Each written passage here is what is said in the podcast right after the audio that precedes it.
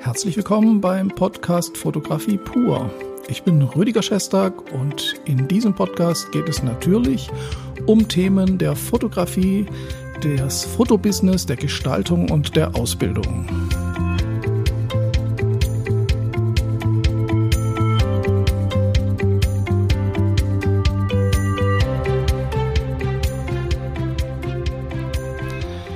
Freue mich, dass Sie auch heute wieder dabei sind und heute ist das Thema Algorithmen.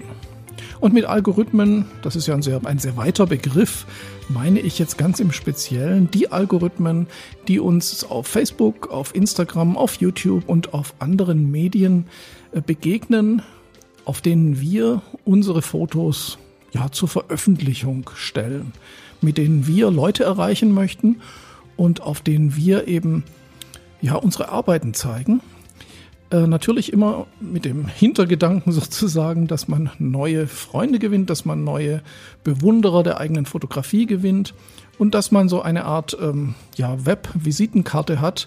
Zumindest sehe ich das so. Mein Instagram-Account ist so ein bisschen mein Portfolio zum einen. Ich habe ja fünf Instagram Accounts, hört sich jetzt viel an, aber äh, einer ist mein Portfolio, einer ist so für meine Berlin-Geschichten, so eine Art, ähm, ja, in Berlin Bild von mir. Dann gibt es welche, die sich mit meinen freieren Arbeiten beschäftigen oder einen, der sich mit meinen freien Arbeiten beschäftigt, einen, der nur das Thema Musik behandelt und so weiter. Also ich nutze auch Instagram sehr stark als erweitertes Portfolio, so das an die Welt heraus gerichtet ist. Und ich freue mich natürlich auch immer, wenn Leute das äh, schön finden oder sogar meine Instagram-Accounts abonnieren. Insofern sind diese, ja, diese Plattformen durchaus eine Bereicherung. Ich persönlich habe mich von Facebook so ein bisschen zurückgezogen. Äh, da wird mir zu viel ähm, komische Inhalte, also viel, äh, zu viel gesprochen, zu viel geschrieben. Äh, da sind zu viele Meinungen, da wird zu viel geschimpft, sich beschwert.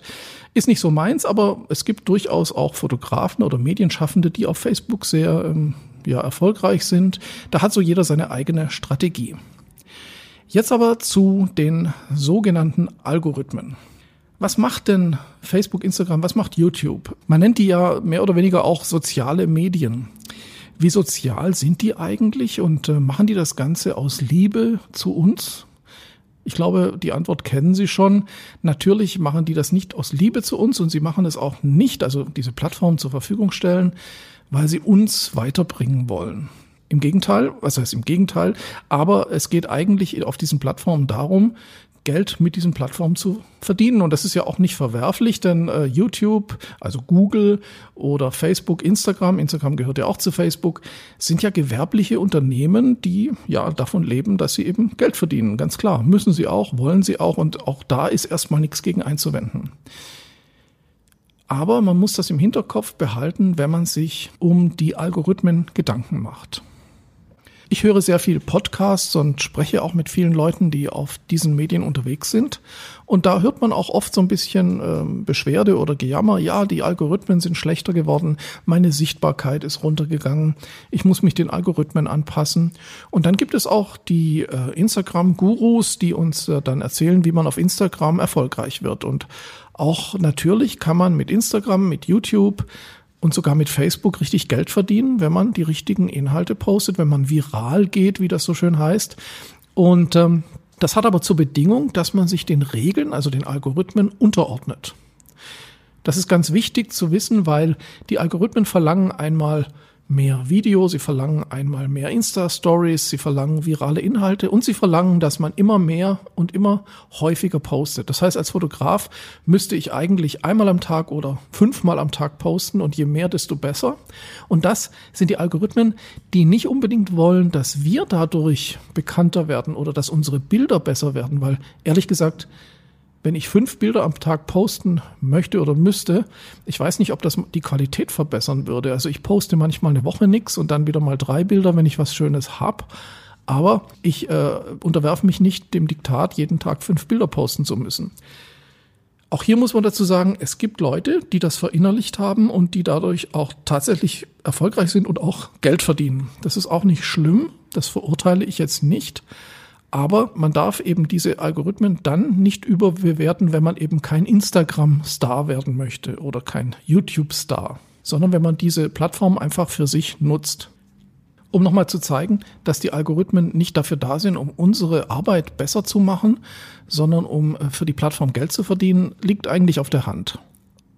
Wann verdient denn so eine Plattform Geld mit unseren Bildern oder unseren Inhalten? Weil das ist ja eigentlich nichts anderes. Die Plattform verdient dann Geld, wenn viele Leute unsere Inhalte konsumieren, uns folgen und äh, auch interagieren mit uns. Hört sich erstmal gut an, aber die Plattformen verdienen auch dann noch kein Geld, sondern erst dann, wenn sie an die Leute, die uns folgen und die uns unsere Arbeiten anschauen, Werbung schauen. Und das ist der Kernpunkt. Es geht darum, die Leute möglichst lange auf der Plattform zu halten, dass sie möglichst viel Werbung in einer gewissen Zeit konsumieren und dadurch verdient die Plattform Geld.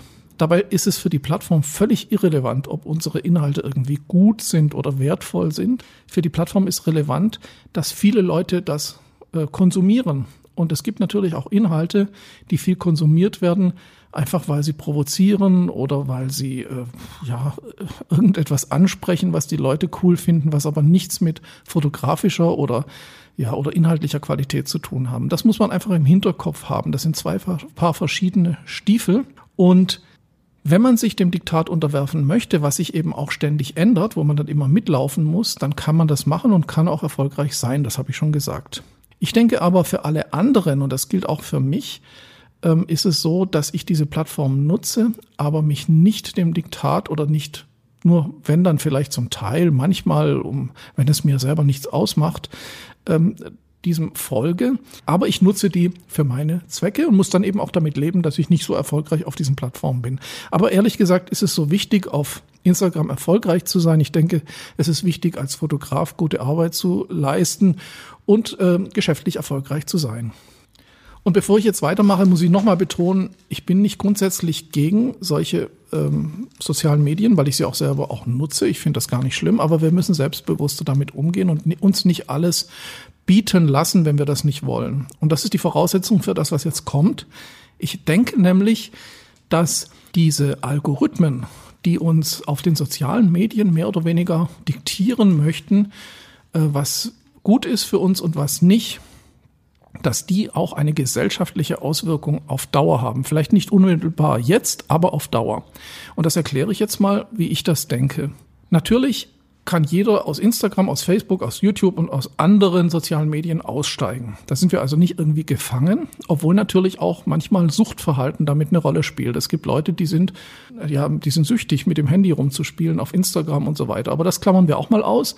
Wir sind erstmal noch frei zu entscheiden, machen wir da mit oder nicht. Jetzt ist es aber so, dass diese Algorithmen haben ja so eine Art Belohnungsfunktion. Das heißt, wenn du dem Algorithmus folgst, dann wirst du belohnt mit Aufmerksamkeit, mit Sichtbarkeit äh, und so. Und das mag ja jeder. Jeder freut sich, wenn seine Arbeiten geliked werden, wenn man plötzlich ganz viele neue Follower hat, äh, weil man irgendwie auf Instagram nach oben gepusht wird. Ich rede jetzt immer viel von Instagram, weil das das Hauptmedium ist neben YouTube, ähm, das ich nutze. Da freut man sich. Und dieses Belohnungssystem, das ist wie bei Suchtkrankheiten auch. Man wird süchtig nach dieser Belohnung. Und äh, ich bin kein Psychologe, aber das ist ja jetzt keine Psychologie im tieferen Sinne, sondern ich glaube, es ist allgemein verständlich, dass man mit dem Belohnungssystem natürlich auch eine gewisse, ja, eine gewisse Abhängigkeit zu, zu dem hat, der diese Belohnung halt immer an uns ausschüttet. Also unser eigenes Belohnungssystem kann uns ja auch süchtig machen. So, dieses Belohnungssystem oder dieses System, das der Algorithmus belohnt, das bindet viele an die Plattform. Und nochmal, wir als Creator von ähm, Inhalten sind nicht die Kunden, der, nicht das Wichtigste, nicht das, was für die Plattform wichtig ist, sondern für die Plattform zählen die Leute, die Konsumenten, die unsere, die wir kostenlos hochgeladenen Inhalte konsumieren und auch selbst die sind noch nicht mal die Kernkunden der Plattform, sondern im nächsten Schritt die Werbetreibenden, die dafür bezahlen, Werbung an die Zuschauer auszuschütten oder zu zeigen, die unsere Inhalte konsumieren. Wir sind also an dritter Stelle der Kette sozusagen, also die drittunwichtigste Gruppe, ohne die es natürlich auch nicht geht, ist klar. Aber der eigentliche Kunde dieser Plattform ist die Werbeindustrie. Man muss es einfach nur wissen, auch hier keine Wertung. Ich habe so den Eindruck, und ich glaube, der ist nicht ganz falsch, dass wir Menschen, das ist vielleicht auch ein Grund, warum der Mensch so erfolgreich hier auf der Erde als Spezies ist, unheimlich schnell sich anpasst. Also man kann, also es ist auch unglaublich, wie schnell sich Menschen an die Technologie angepasst haben. Äh, die Technologie, wann begann die? Im 19. Jahrhundert irgendwie, vielleicht ein bisschen früher, aber eigentlich im 19. Jahrhundert mit der Industrialisierung. Äh, was wir alles Neues gelernt haben und wie wir uns an die Maschinen und an die Automatisierungen gewöhnt haben, die uns ja auch nützlich sind. Und diese Flexibilität des Gehirns, sich da anzupassen, die kann uns aber auch irgendwann schaden, denke ich. Und zwar in folgendem Maße. Diese Algorithmen, die ich jetzt gerade beschrieben habe bei den sozialen Medien, also dass man einem Algorithmus gehorcht und seine Daten an den Inhaber dieser Plattform weitergibt, das machen wir ja, werden wir belohnt. Das ist der erste Schritt. Jetzt könnte man sich ja auch überlegen, dass, und das wird vielleicht auch in Zukunft äh, mehr der Fall sein, dass man, wenn man diese Algorithmen nicht befolgt, dass man dann bestraft wird. Also jetzt nicht direkt bestraft äh, über irgendwelche Sanktionen, äh, doch Sanktionen, klar, Sanktionen. Also jetzt nicht gerichtlich belangt wird, aber dass man Sanktionen erfährt, dass man sagt, okay, äh, du hältst dich nicht so an uns, du machst so dein eigenes Ding, also werden wir dich so ein bisschen schlechter behandeln oder weniger gut behandeln. Ähm, damit muss man dann eben leben. Aber wir gewöhnen uns eben genau an diese Algorithmen, dass man, dass man äh, etwas von sich preisgibt, dafür dann belohnt oder bestraft wird. Und diese Unterordnung in Algorithmen, die kann uns meiner Meinung nach in Zukunft gefährlich werden. Nicht auf Instagram, nicht auf YouTube und nicht auf Facebook, aber Schauen wir doch mal nach China. Da ist irgendwie genau das, was wir auf den sozialen Medien haben, macht die Politik. Es gibt dort Algorithmen, wie man sich zu verhalten hat. Alle Daten, also man wird überwacht, das heißt, alle persönlichen Daten werden abgegeben. Auch das machen wir auf den sozialen Medien ja auch freiwillig. Und wer sich gut verhält in China, der bekommt Bonuspunkte und darf mehr reisen, er bekommt eine bessere Wohnung und so weiter. Und da haben wir dann auch schon das Bestrafungssystem. Wer sich nicht an die Algorithmen hält, der wird bestraft mit Verlust des Arbeitsplatzes, mit Ausreiseverbot und so weiter. Das ist ein ganz extremes Beispiel. Und wir könnten ja jetzt sagen, äh, sowas es bei uns nie geben. Kann schon sein. Aber es wird im Kleinen langsam kommen weil es ist für die, ja, für die Mächtigen, sage ich mal, also jetzt die Mächtigen ist immer so ein Wort, aber das können einmal die, die Regierung sein, die ja die Macht über die ähm, Gesetzesgebung hat. Äh, es können aber auch Konzerne sein, denen wir uns, ja, das gibt's ja jetzt auch schon. Ich meine, Konzerne wie Amazon und eBay sind ja schon genauso. Wir, wir unterwerfen uns so ein bisschen deren Regeln und bekommen was dafür. Also wer bei Amazon brav mitmacht, bekommt seine Schuhe, die er bestellt hat, schon am selben Tag abends geliefert. Ob das ökologisch sinnvoll ist, ist die Frage, aber uns gefällt das und wir machen da mit. Und das ist so ein schleichender Prozess. Stellen wir uns doch mal vor, man kann das, man führt solche Kontrollmechanismen meiner Meinung nach immer über den Vorteil ein. Also ein Beispiel. Man könnte ja sagen, gut, jeder hat so eine ich rede jetzt immer von jeder, natürlich nicht jeder, aber viele und immer mehr Leute haben eine äh, so eine Apple Watch am Arm oder eine andere Uhr, die mit solche Funktionen hat, die die Körperfunktionen überwacht, einfach mit dem Ziel, gesünder zu leben und sich selber gesund immer zu kontrollieren. Das ist ja kann okay sein. Ich persönlich bin da kein Freund von, aber das kann ja okay sein, dass man sagt, gut, ich äh, überwache meine Fitness, mein Herz, mein Herzschlag, alles Mögliche, wunderbar, sehr gut. So und jetzt kann es natürlich sein, dass jetzt eine Krankenversicherung sagt, so, wenn du uns jetzt alle deine Daten übermittelst, dann bekommst du von uns einen Rabatt in der Krankenversicherung. Also ein Geschenk, ein Goodie im Austausch gegen Daten. Genau das macht jetzt Facebook, das macht jetzt Instagram und das macht jetzt YouTube. Aber dann macht es auch mal eine Krankenversicherung. Und dann sagt man, das ist doch toll, ich habe sowieso so eine Watch am Arm und ähm, ich kann einfach ein bisschen Geld sparen und die Krankenkasse hat immer meine Daten, die wollen ja, dass es mir gut geht. Perfekt, sehr schön. Das können aber auch andere Versicherungen machen und ähm, irgendwann macht das vielleicht auch der Staat, weil es einfacher ist als andere äh, ja, Regulierungsmechanismen, die jetzt noch analog laufen. Und irgendwann wird auch der Punkt überschritten sein, wo man nur Vorteile davon hat. Dann wird es irgendwann auch heißen, okay, du hast jetzt zehn Jahre lang Vorteile davon gehabt, dass du deine Gesundheitsdaten an die Krankenkasse schickst. Aber wir haben festgestellt, du trinkst immer mehr Alkohol. Wir müssen jetzt leider deinen äh, Beitrag stark erhöhen. Und dann kann ich gar nichts mehr dagegen machen. Das heißt, man hat auch keine Privatsphäre mehr. Und auch das ist sowas, was sehr eng mit den Algorithmen zu tun hat, die ich vorher besprochen habe.